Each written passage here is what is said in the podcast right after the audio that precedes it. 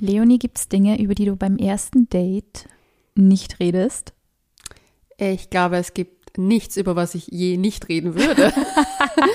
und damit sagen wir herzlich willkommen zurück zu Couchgeflüster. Wir sind Sina und Leonie. Heute reden wir über die Dinge, die man beim ersten Date vielleicht nicht unbedingt anspricht, aber ansprechen sollte. Mhm. Denn wir haben einige Fragen von unseren Lauschis bekommen auf couchgeflüster.vienna. Und darunter waren zum Beispiel die Fragen, wie gehe ich damit um, wenn ich zum Beispiel meine Mutter verloren habe? Ist das ein Thema, was ich beim ersten Date schon sagen kann, weil es mich noch beschäftigt? Wie gehe ich mit psychischen Erkrankungen um, die mich vielleicht einfach nicht habe? Oder einfach körperliche, ja, Sachen. Mhm. Es gibt ja so viel, über die man nicht reden möchte, vielleicht beim ersten Date, aber vielleicht bei weiteren Dates vielleicht ansprechen sollte, weil sie zur Persönlichkeit einfach dazugehören, beziehungsweise zur, zum Leben dazugehören. Und wahrscheinlich auch die Beziehung zu der Person vielleicht ein bisschen mit, ein, mit beeinflussen könnten. Genau. Das Kennenlernen vielleicht auch schon. Ja, und das macht es vielleicht auch, ja, manchmal ein bisschen schwer, sich zu öffnen, weil man ja vielleicht schon so oft ja, negative Erfahrungen gemacht mhm. hat. Also was ist es, was ist es bei dir oder was wäre es bei dir? Gibt es Themen, wo du sagst, beim ersten Date vielleicht nur eher nicht, beim zweiten dann schon oder bist du gleich so gerade raus? Dadurch, dass ich ja so viel öffentlich in meinem Leben publik mache, ist es für mich sehr schwierig, Themen überhaupt versteckt für mich zu geheim zu halten. ähm, es ist halt so, dass ich mir zum Beispiel schon denke, dass ich, wenn ich jetzt nicht in der Öffentlichkeit mit dem Thema Borderline stehen würde und nicht mit dem Thema sonstige Sachen, die ich halt so poste, würde ich schon das ein bisschen auf, ein, auf später vertagen, also nicht beim allerersten Date. Mhm. Außer es, in meinem Fall kommt es halt immer zur Sprache, wenn mich Leute fragen, ja, was machst du und wie schaut Meistens hat man die dann wahrscheinlich eh schon vorher gesucht oder weil wir schauen uns ja die äh, Typen an, die wir auf Dating-Plattformen daten. Ja, also das man, ist halt, Man informiert sie vorab ein bisschen. Ja, Eh, manche hören sogar den ganzen Podcast durch. Und wenn man dann sieht, Leonie unterstrich Rachel, ja. 33.000 Abonnenten aktuell und was, was, über was schreibt sie denn so? Ja, und dann sieht man es ja eh gleich oder man googelt ja manchmal Menschen einfach nur und dann kommt das ja.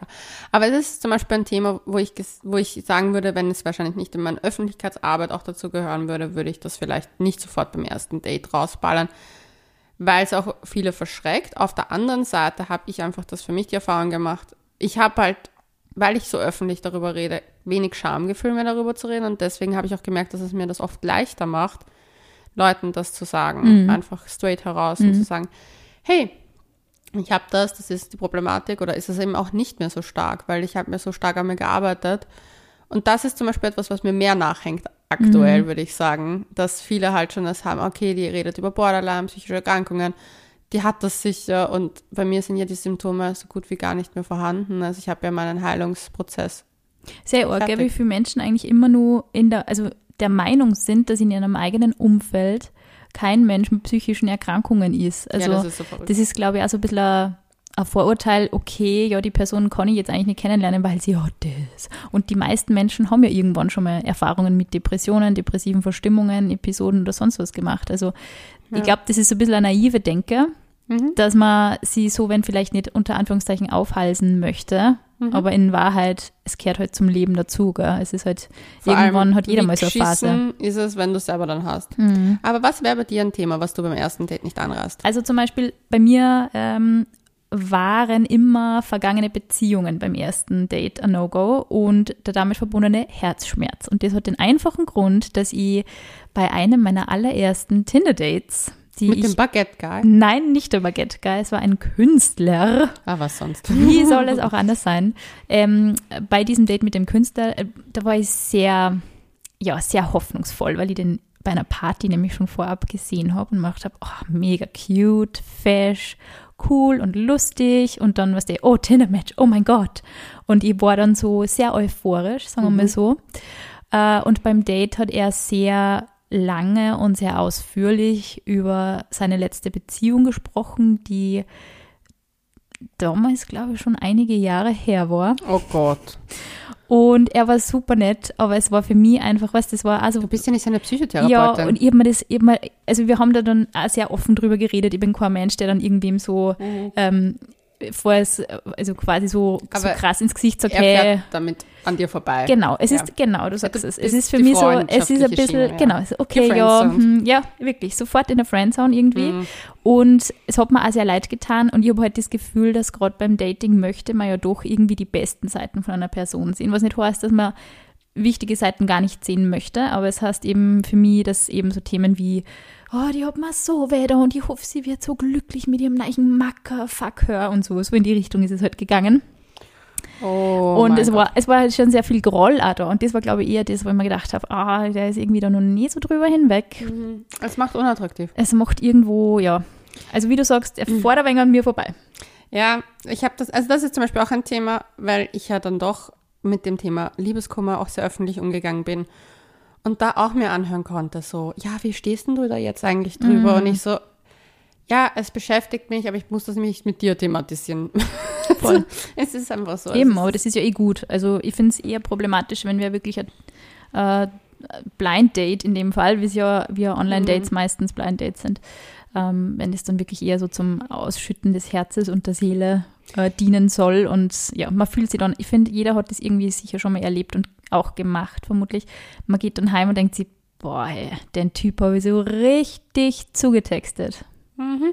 Ist halt nicht gut. Fühlt sich nicht so geil an. Ja, das sollte man vielleicht weglassen. Also Beziehungen, äh, ehemalige Beziehungen, vor allem, wenn man nichts Positives drüber sagen kann, sollte man einfach verschweigen mhm. oder halt verschweigen, aber nicht beim ersten Date. Kann man schon sagen. Man kann ja sagen, mir wurde in der Vergangenheit ziemlich das Herz gebrochen und ähm, das passt. Genau. Weil wenn es zur Thema ist, ja, wie, wie lange ist deine Beziehung her? Ich habe so. immer so das Gefühl, wenn die Menschen da vor dir irgendwie sich selbst was erklären müssen und da irgendwie dreckige Wäsche vor dir waschen müssen, vor, einem, vor einer fremden Person, mhm. dass da irgendwas noch sehr unausgestanden ist. Und ich glaube, man will gerade am Anfang vielleicht nicht so reingezogen werden in diese ja, Situation. Vor allem verbaust du dir damit einfach mhm. vielleicht einen netten Abend. Absolut. Und du bist dann gefriendzoned. Apropos Friendzone, beim letzten Mal haben wir, ähm, in einer der letzten Folgen haben wir die Frage diskutiert, wo man eigentlich gute Männer findet.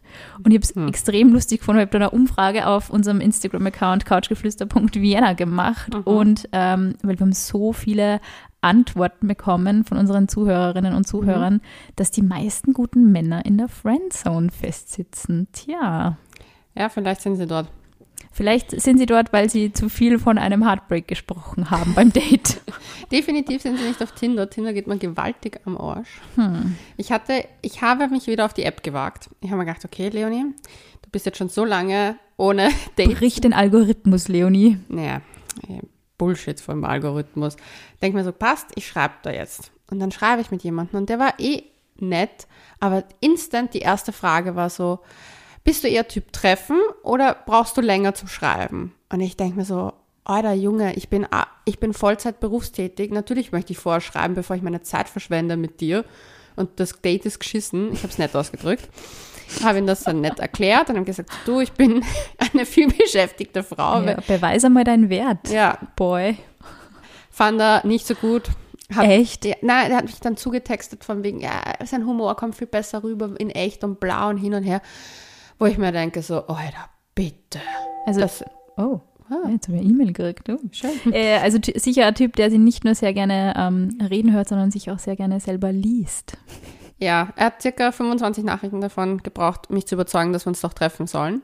Uff. Und ich habe mir gedacht, so hast 25 Nachrichten erzählt, wer du bist, was du machst, hätten wir schneller einen, einen Nenner gefunden, dass ich Interesse gehabt hätte, weil ich hätte ihn ja nicht gematcht, wenn er mir nicht oberflächlich gefallen hätte. Mm. Aber so hat er sich so ins Ausgeschossen. Also wenn wir schon mal vom vorbeifahrenden Zug sind, der der ist durchgerast. Das war ein ICE. Richtig durchgerast.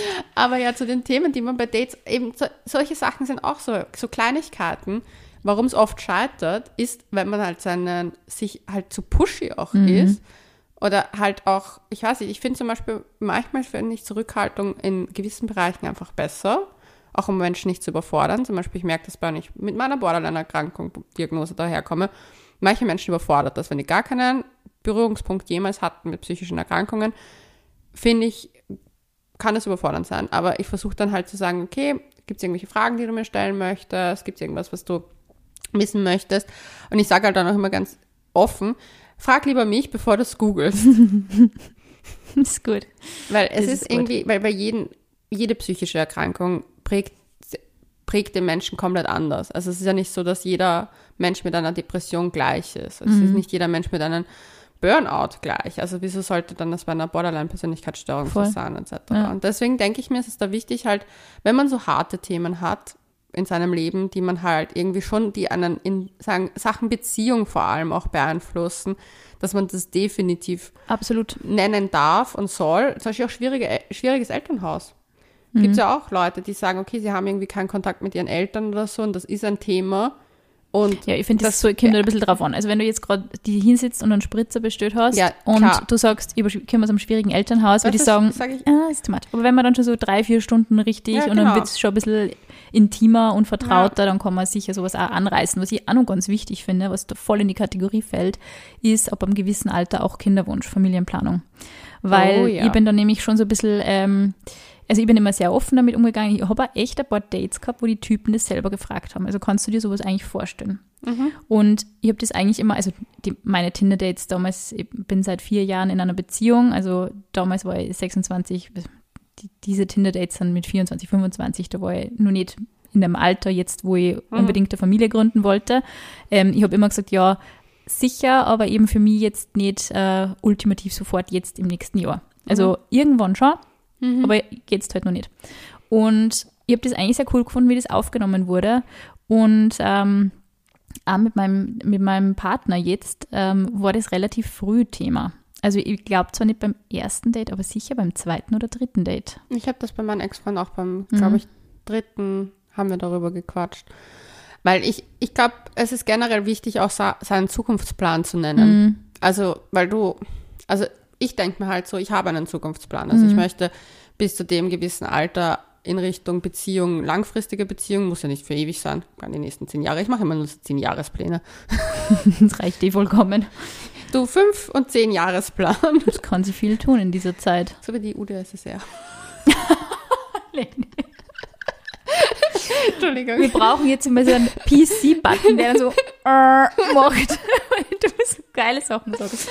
Ja, ich schaue momentan zu viele äh, Dokus. Boah, ich bin auch voll auf Dokus im Moment. Wir haben gestern irgendwas über ähm, Raumfahrer und Raumreparatur äh, geschaut. Ja. Crazy, okay, wir sind total abgedriftet wieder. Ja. Ähm, also sowas zum Beispiel ist sehr erwähnenswert, wenn man sich gerne Dokus anschaut beim ersten Date. Ich muss sagen, also grundsätzlich bin ich schon ein Verfechter davon, sie in den ersten zwei Stunden, ein, zwei Stunden, wo man sie zum ersten Mal in seinem Leben sieht und zum ersten Mal wirklich miteinander spricht, mal so auf ein bisschen unverfängliche Themen zu konzentrieren. Genau.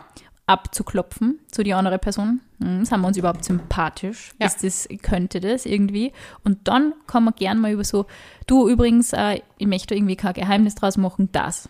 Ja, es kommt, finde ich, auch ein bisschen darauf an, wie das Date gestaltet ist. Wenn wir jetzt davon ausgehen, dass man in einem Lokal zum Beispiel sitzt und einfach gemütlich sitzt und man unterhält sich, dann kommt man ja eh ins Plaudern, dann kommt man ja eh tiefer oder so. Voll. Also es ergibt sich ja natürlich. Ich finde, man muss nicht gezwungen in das Date gehen und sagen, okay, jetzt ist das dritte Date, ich sollte ihm unbedingt sagen, dass ich das habe, weil das belastet mich total, sondern halt, wenn es sich irgendwie, ich sag mal, natürlich ergibt, go with the flow. Mhm. Aber ich finde wichtige Themen, wie du gesagt hast, zum Beispiel auch das mit der Familiengründung oder was man sich in den nächsten Jahren vorstellt oder auch was man vielleicht sucht generell, ja. weil wenn du zum Beispiel drei Dates hattest und du bist theoretisch schon bei der Person zu Hause, ähm, dann solltest du trotzdem ähm, einfach schauen, dass du halt weißt, okay, in welche Richtung könnte es für beide gehen. Wenn die eine Person gerade aus einer Beziehung draußen ist und vielleicht noch erst in seiner Neufindungsphase, sagen wir, mm. es ist Neufindungsphase. Wichtige Info. Das sind wichtige Infos, Voll. die sollte man schon vorab irgendwie geben.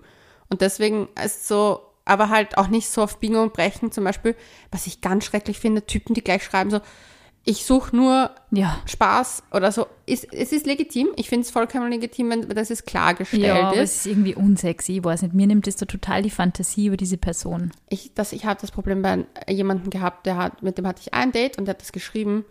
Und das hat es für mich, also den hätte ich attraktiv gefunden gehabt. Zu dem Zeitpunkt hätte man gedacht, okay, wenn er ein zweites ist, könnte ich mir vorstellen, dass da was laufen könnte oder so.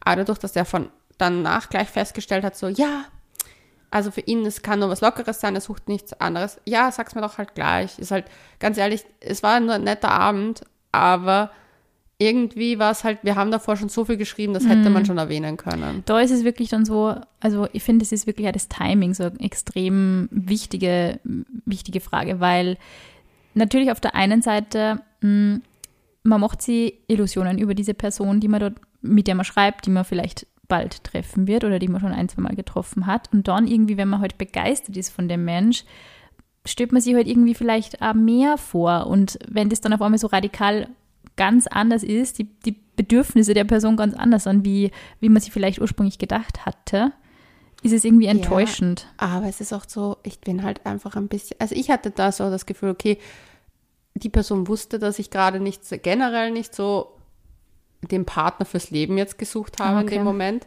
Und ich fand es ein bisschen zu viel, mhm. weil manche Dinge können auch unausgesprochen bleiben. Mhm.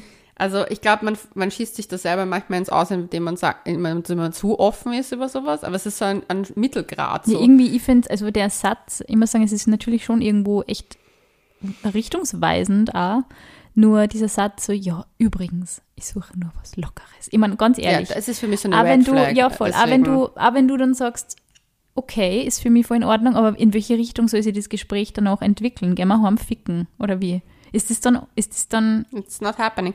Das Ding ist, für mich werden Menschen leider ein bisschen, ich will nicht das Wort asexuell verwenden, weil das ist unfair gegenüber Menschen, die asexuell sind.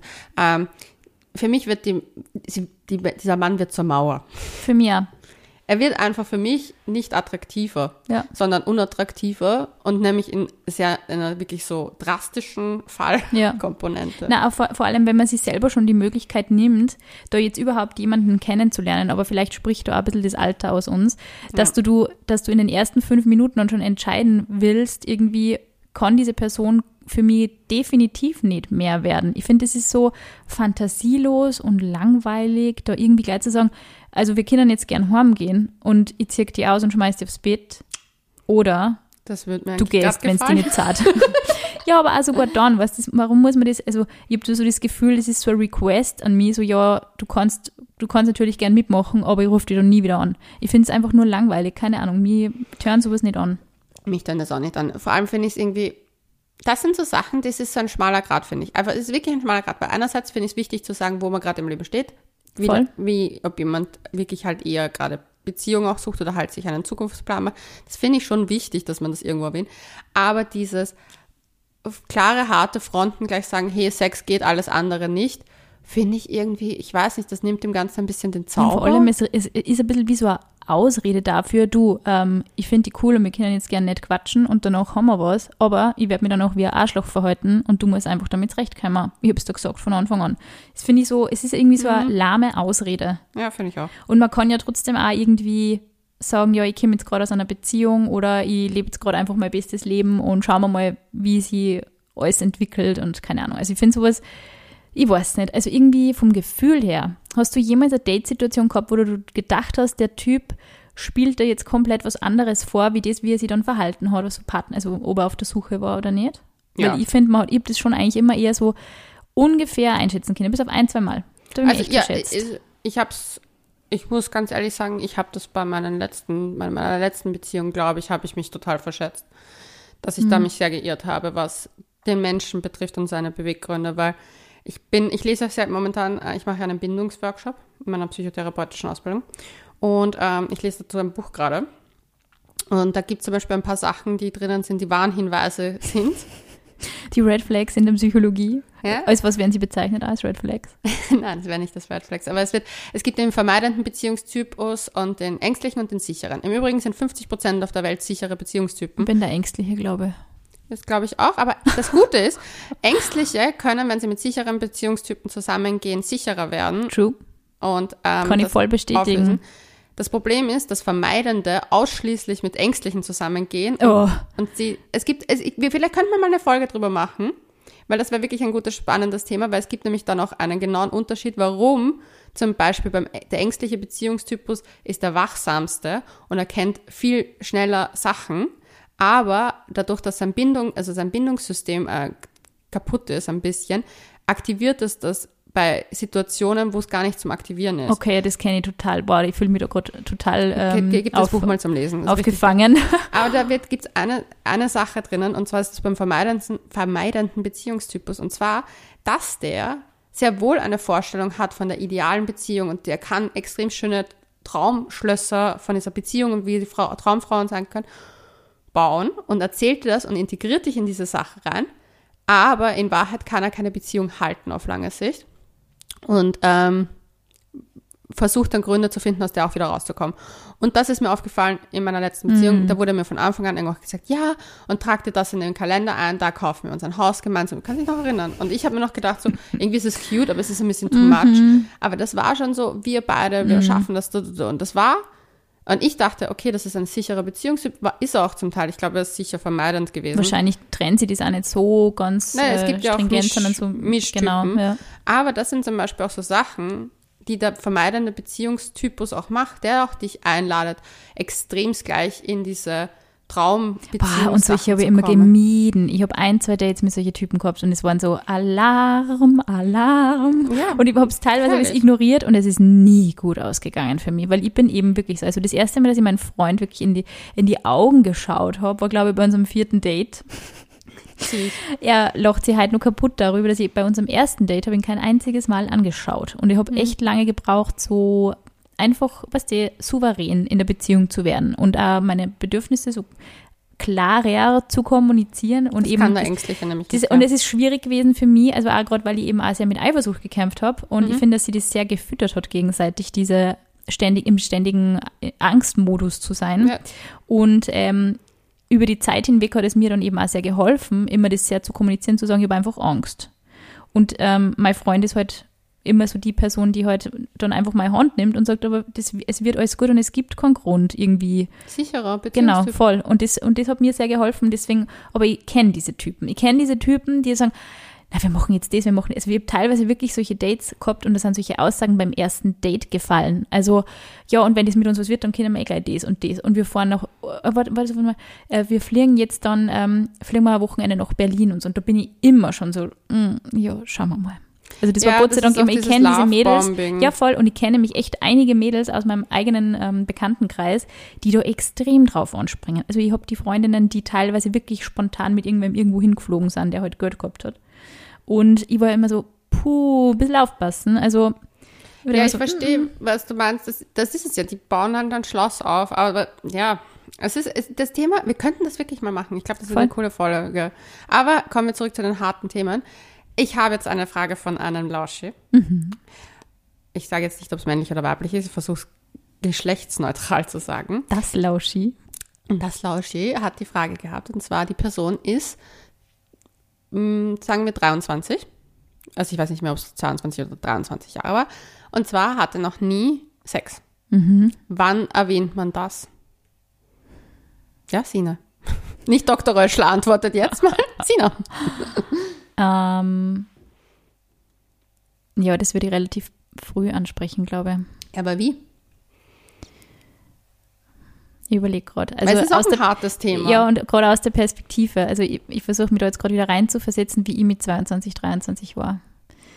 Weil der, ja der Unterschied ist, wir sind halt schon in einem Alter, wo man vielleicht ein bisschen ähm, ja, klarer das sagen würde, was die, was die Fakten sind. Ja. Mit 22, 23 möchte man noch sehr gefallen. Ja. Und keinen verschrecken. Und irgendwie ist man sehr bedacht darauf. Und nicht jeder natürlich und jeder, aber man ist schon sehr bedacht darauf, was der Gegenüber von einem denkt, glaube ich.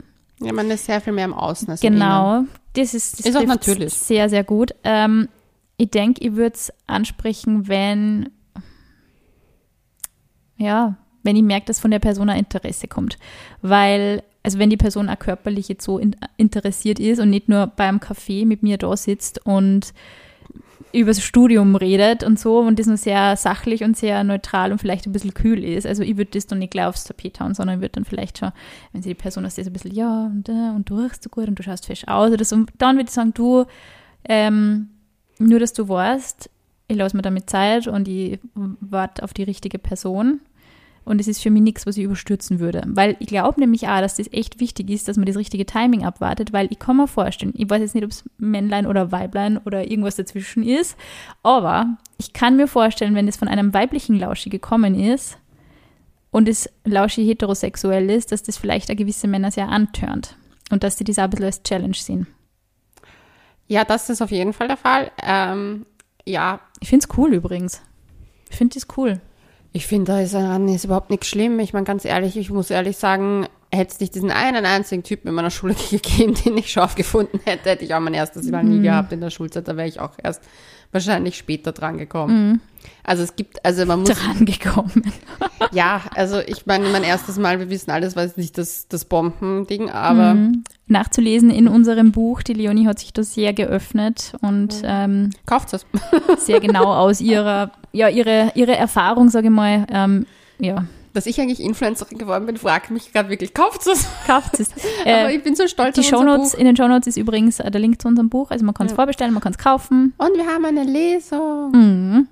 Und zwar am 1.3. im Thalia in Wien. Bin jetzt schon aufgeregt. Ja. Ihr findet Infos im Übrigen auf unserem Instagram-Account, couchgeflüster.vienna. Sehr gut, ja. Jetzt haben wir das auch reingebracht. Ja, das mit dem Sex und wenn man schon damit gewartet hat oder halt auch unfreiwillig damit gewartet hat. Ich finde, ja, dann ist das halt so. Das Ding ist, du hast ein ganzes Leben zum Ficken. Das stimmt voll. Also, und wie wir alle wissen, say, in Altersheimen geht es mir richtig rund. Also das hört nicht auf. Es wird nur besser. Also wenn ich daran denke, wie das Sex mit Anfang 20 war und wie er jetzt sein könnte, wenn ich Sex hätte. Leonie ist gerade ein bisschen unfreiwillig abstinent. Aber das ist einfach, es ist einfach tausend und eine Nacht mäßiger besser. Also es ist so. Also was, was so interessant ist, ich habe echt, ich habe einen wunder, wunderschönen Start in die Sexualität gehabt mit 17. Und es war wirklich lange Zeit cool. Ja. Und dann mit Anfang 20 war ich Single und es war scheiße. Ja. Und es ist wirklich so, eben weil da gerade die Phase ist, ja, wer bin ich? Was möchte ich mit meinem Leben machen? Heute, heute bin ich in dem Freundeskreis, morgen bin ich in dem Freundeskreis, heute finde ich die Person cool, morgen bin ich auf dem Rave. Es, es passiert so viel. Es passiert so viel, man ist so sehr im Außen. Weißt du, das Ding ist, das Problem ist mit dem Außen ist, dass dein Sex auch außen ist. Ja. Denn das, ich kann mich noch nicht genau erinnern, dass Sex war part of jeder Konversation mit Freunden. Es wusste immer jeder, mit wem was hatte und dann, oh mein Gott, der und die und jenes. Und es hat alles im Außen, ah, hat der mich jetzt angesehen, hat der mir das gemacht, hat, hat, mit wem hat man geschmust. Und jedes Sexerlebnis war irgendwie so, als ob man daneben sitzt und sich selber zuschaut. Ja, es war gar nicht so, also es war so, ein, so, so eine Mischung aus, boah, jetzt mache ich was total Orges. Uh. Ja, und man hat auch oft crazy Sachen gemacht. Ja, oder man hat auch oft crazy Sachen einfach gemacht, weil sie crazy sind. Mm. Also wie oft ich irgendwo Sex hatte, einfach nur, weil ich mir gedacht habe, so, hm, das ergibt eine gute Storyline. Mhm. Das war schon so im Kopf irgendwie. Deswegen vielleicht soll das Lauschi einfach nur warten, bis es gemütliche 30 ist. halt, halt dann nicht einfacher. Ich glaube, man darf es auch nicht zu sehr auf ein Podest stellen, da muss man auch aufpassen. Also es ja. ist schon wichtig, dann irgendwann einmal zu sagen, irgendwann passiert es sowieso, Sex ist ein Grundbedürfnis. Aber man kann sich immer nur die Person anschauen oder aussuchen, ähm, mit der man diese, diese Erfahrung machen möchte. Und ich bin schon der Meinung, wenn man da eben sehr vertraut ist und ich habe halt das Glück gehabt, dass ich mit der Person damals sexuell sehr gut harmoniert habe. Ich habe ja. tollen Sex immer gehabt und es waren eben nie so dramatische Erfahrungen gehabt in der ersten Zeit. Ja. Und das ist schon was, wo man, glaube ich, auch relativ sicher dann mit der eigenen Sexualität umgeht. Also wenn du jetzt die anfänglichen traumatisierenden Erlebnisse gehabt hast, wie du sie zum Beispiel gehabt hast, mhm.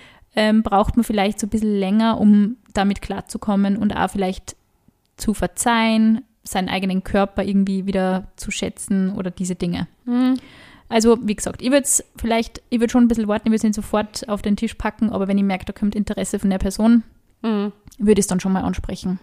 Ja, ich finde es auch, dass man das definitiv ähm, ansprechen sollte nach einer Zeit. Aber ich finde auch, dass es manchmal braucht es jetzt nicht diesen übertriebenen Talk, ja. auch bei solchen Sachen ja. nicht. Ich denke mal halt so, zum Beispiel, wenn man vielleicht schon mal geschmust hat oder so und man merkt, okay, man ist schon kompatibel für, mhm, da spürt ja, man ja, oder man hat, oder man selber hätte Interesse, mit der Person sein erstes Mal zu erleben, dann sollte man es vielleicht auf den Tisch packen. Aber vor finde ich es halt irgendwie, wie du gesagt hast, manche Leute turnen es an. Mhm. Zum Beispiel, wenn wir jetzt davon ausgehen, dass es ein männliches Lausch ist, dann ähm, finde ich halt, manche schreckt das vielleicht ab, weil sie denken so, der ist das ist, der ist mir zu unerfahren und so weiter. Ja, oder auch vielleicht, also ich würde zum Beispiel mehr so auf das, das ist mir zu viel Verantwortung, wenn ich mir gar nicht so sicher bin, ob ich diesen Mann jetzt so attraktiv finde, dass ich dann auch äh, den wiedersehen wollen also würde. Ich habe einen Typen, einen Jungfahrt und das war sehr guter Sex. Hm, ja. Also das sagt, glaube ich, sicher nichts aus. Also wie oft ja. Sex, es gibt so viele Typen, die einfach mit 300 Personen Sex gehabt haben und Scheiße im Bett sind. Eben, deswegen, also. Tja, das heißt nichts nämlich. Das heißt wirklich gar, gar nichts. Also, zwar, also ich kann nur sagen, Mädels traut sich darüber. Do vor, it. Vor allem bleibt er für immer im Gedächtnis. Na, man darf es wirklich nicht zu so sehr glorifizieren. Da schreibe ich in unserem Buch übrigens drüber. Also ich glaube halt, dass dieses ganze Jungfräulichkeitskonstrukt irgendwie so eine moderne Unterdrückung der weiblichen Sexualität ist. Also ich finde, man hängt ja viel mehr Frauen um und jungen Mädels eigentlich um. Ja. Ähm, dieses verschwende dein erstes Mal nichts, wähle ihn weise. Und ich meine, solche, was die Serien und so, die unterfüttern das Ganze. Und ich meine, man denkt ja. an Gossip Girl, Blair Waldorf, oh mein Gott, sie hat mit zwei Typen in einer Nacht, boah, Blair, du bist so arg. Und, das, und dann ist sie vollkommen gedisst worden von der ganzen Schule. Ja. Okay, Gossip Girl hat jetzt vielleicht nicht so viel mit dem echten Leben zu tun, aber dieses jungfräuliche äh, und oder oder OC oder solche Sachen, weißt du, so Seth oh Cohen und, oh, und so, oh, Jungfräulichkeit. Sicher ist es ein Riesenthema für für die Person. Natürlich ist es irgendwann einmal ein Thema. Nur dies auf ein Podest zu stellen und dann irgendwie zu sagen, ähm, das himmle ich an und die ganze Gesellschaft sagt, du bist zu großartig, weil du bist nur Jungfrau als Frau, finde ich verkehrt. Du verlierst nichts an deinem Wert, wenn du Sex hast. Absolut. Ich, nichts. ich sehe Sex eher wie Essen. Ja, es ist ein Grundbedürfnis. You can have fast Leonie sitzt gerade da mit ihren Händen so, als ob sie die, das heilige Brot bricht. ja, du kannst daraus das heilige Brot machen oder ein Fastfood-Zeug. You can choose. Das Ding ist, manchmal hat man auch nur Fastfood-Sex und manchmal hat man der healthy stuff. Mhm. Das Leben gibt einem nicht immer alles. Und man, man kann es auch nicht immer aussuchen. Man kann nicht immer auch auf alles Lust. Manchmal mhm. hat man keinen Bock auf so einen Salat. True. True. Also, jetzt haue ich mich schon wieder an. Möchtest du hast eh schon genug blaue Flicken. Bitte red nicht davon. Leider nicht vom Sex, sondern medizinischen Behandlung. Oh, unlustig. Weil man in unserem Alter ist, dann kommt, kommen die blauen Flecken von medizinischen Behandlungen und vom Schröpfen und ja. So ist es, wenn man Na, Grannies ist. Diese ganzen Themen, also zum Beispiel, ich muss ehrlich sagen, bei diesen harten Themen, in Wahrheit ist es oft so, dass wir auch verlernt haben, mit Themen umzugehen, die uns emotional und auf einer anderen Ebene mhm. betroffen machen. Voll. Wir wollen uns unheimlich oft, sag, wie geht's dir? Ja, eh gut. Mhm. Wir wollen uns nicht beschäftigen, was mit dem anderen ist. Wir wollen einfach immer die Happy Peppy Person ja. vor uns haben. Wir wollen nur Happy Peppy Content oft und wundern uns dann, dass wir in einer Fake Social Media Welt leben.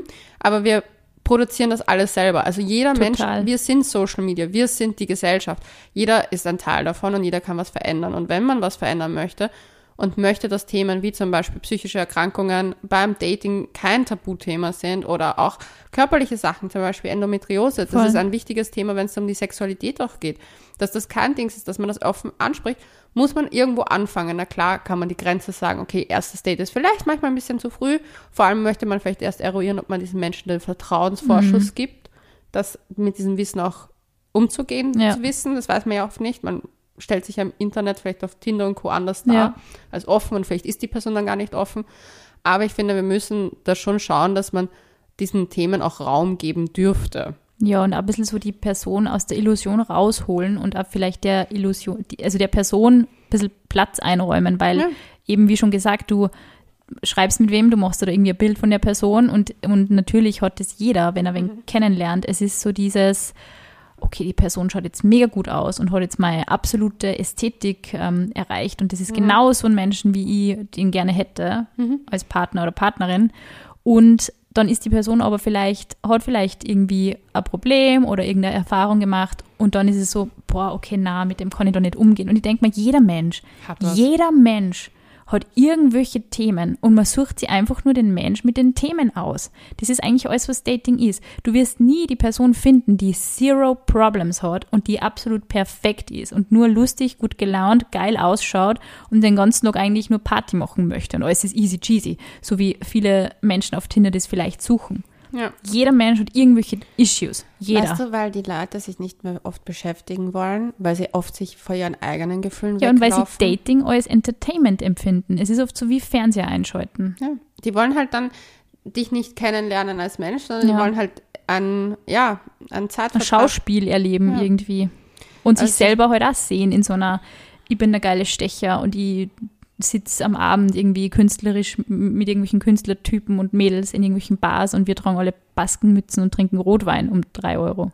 Wo bist du unterwegs? Wo kostet ich war schon so lange nicht mehr fort. Wo kostet Rotwein nur noch mehr drei Euro? Ich habe mir gedacht, im siebten Bezirk gibt es so ein paar Bars, wo der Rotwein drei Euro kostet, aber ich war echt schon lange nicht mehr fort. Aber das, das müssen wir wieder mal machen. Wir müssen wieder machen. Aber trotzdem, es ist wirklich so, wie sehe ich mich und sehe ich mich in der Crowd und irgendwie, ja. es ist halt auch so bisschen uninteressant. Dann. Und man muss sich eins fragen, und das habe ich, hab ich mir letztens nämlich gedacht, Themen, wenn sich jemand vor dir öffnet oder wenn dir jemand etwas erzählt und du kommst damit nicht klar und es stört dich, ist es oft, weil es dich in dir was selber ist. Ja, was es triggert dann irgendwas. Ja. ja. Und zum Beispiel, wenn Leute ein Problem haben mit schweren Themen, haben sie meistens selber Probleme, die sie sich nicht anschauen wollen mhm. Und auch nicht anschauen, mhm. gewillt sind, in der Zukunft zu machen. Also, ja.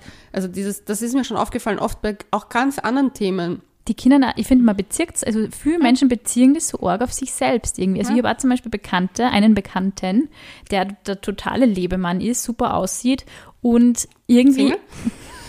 Momentan nicht, glaube ich. Aber irgendwie hat man so das Gefühl, okay, die Person hat immer so diese drei bis sechs Monatsbeziehungen. Ah, gut. Zu dieser Zeitraum, wenn dann irgendwas auf, auf, also zur Sprache kommt, was irgendwie vielleicht ja. ähm, nicht so gustiös ist für diesen Herrn, dann ist er weg. Genau. Ja, du geht's aber ganz vielen. Ich sehe das, aber ich sehe das bei vielen. Zum Beispiel, ich habe eine fernere Bekannte von mir, die hat ein Problem eine Zeit lang gehabt mit Beziehungen. Mhm. Und die wollte nichts mit Leuten zu tun haben, die Beziehungen sind. Und dann habe ich mir gedacht, so, du musst dich dem Problem ah, stellen. Ah, im freundschaftlichen Raum, oder wie? Ja. Echt, okay. Also nur Single Friends? Ja. Ja, bei mir ein paar Jahre lang getriggert, muss ich zugeben. Aber wirklich so in der Phase Anfang 20. Danach habe ich es super gefunden. Ja, aber das Ding ist, wenn dich das stört, musst du da hinterfragen, warum stört mich das? Das mhm. ist das Gleiche. Ich finde ja dieses mit den, dass man seine Social Media Inhalte aussuchen kann, das, um das so auf das Thema auch zurückzukommen, super. Aber wenn dich gewisse Sachen triggern, warum triggern sie dich? Mhm. Weil nur immer die Augen zumachen und sagen, ah, ich will das alles nicht sehen. Du bist nicht perfekt und du bist nicht perfekt. Ja, und ich will das alles nicht sehen und ich will das nicht wahrhaben. Man muss sich halt schon hinterfragen, warum will ich das nicht mhm. sehen, warum will ich das nicht wahrhaben. Und das ist beim Dating das Gleiche. Wenn mir jemand eine Geschichte erzählt von, ich weiß nicht, sagen wir, der erzählt mir etwas, was mich halt irgendwie, ich weiß, wo ich mir denke, so, boah, keine Ahnung, mache ich mir immer oder ich reflektiere zumindest mein Verhalten, weil seine Story werde ich nicht ändern können, aber mein Verhalten kann ich ändern. Und dann frage ich mich halt oft, okay, wieso hat mich das jetzt gerade so gestört? Wieso stört mich das oder jenes? Und klar, du musst nicht mit allen konform mhm. gehen und das finde ich auch nicht, nicht wichtig. ich glaube, es stört halt dann so sicher deswegen oft, weil du halt dann irgendwie auch das Gefühl hast, ich muss jetzt für den, für den sorgen oder irgendwie für den da sein und ich ja. kann es oder ich will es vielleicht nicht. Aber dann sucht man vielleicht keine Beziehung.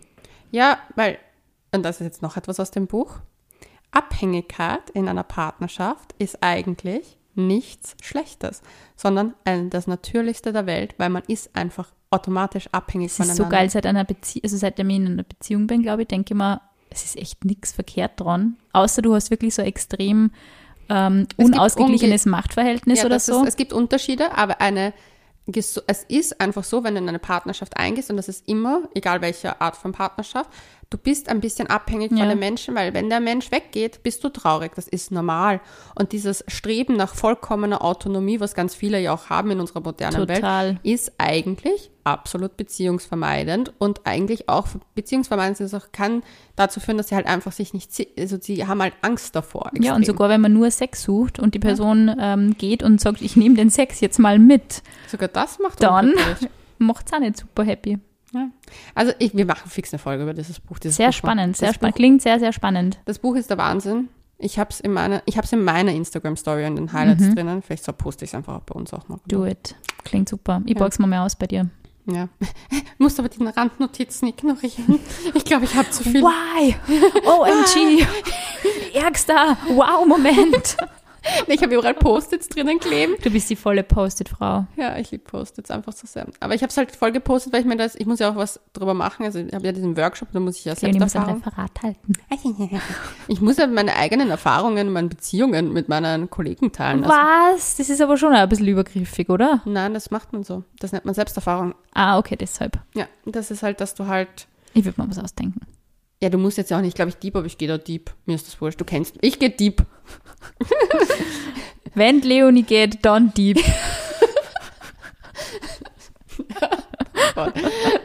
also Leute, wir würden uns riesig freuen. Also Lausch ist aufgepasst. Geht's auf unsere Seite. Couchgeflüster.vienna zum dritten Mal. Ja.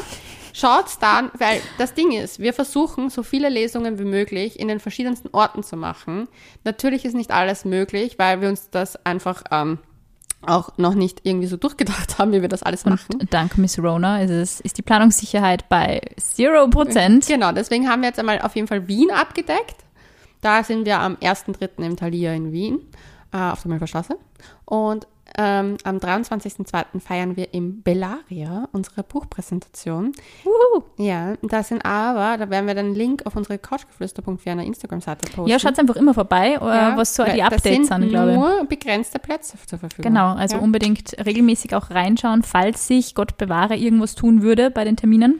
Oder wenn noch Termine dazukommen, weil mhm. wir wollen ja alle Bundesländer besuchen das Jahr. Ja? Das wird anstrengend. Oh mein Gott, AD mit sehr hoher Inzidenz. es ist ein Spaß, weil ganz Österreich knallrot ist. es ist wurscht. Wir besuchen sie alle. Äh, wir wollen auch gerne nach Deutschland. Also wenn ihr Leute kennt, die äh, Lesungen veranstalten und uns einladen wollen, schreibt uns. Wir freuen uns. Unbedingt. Und wir sagen bis dahin, Bussi Baba.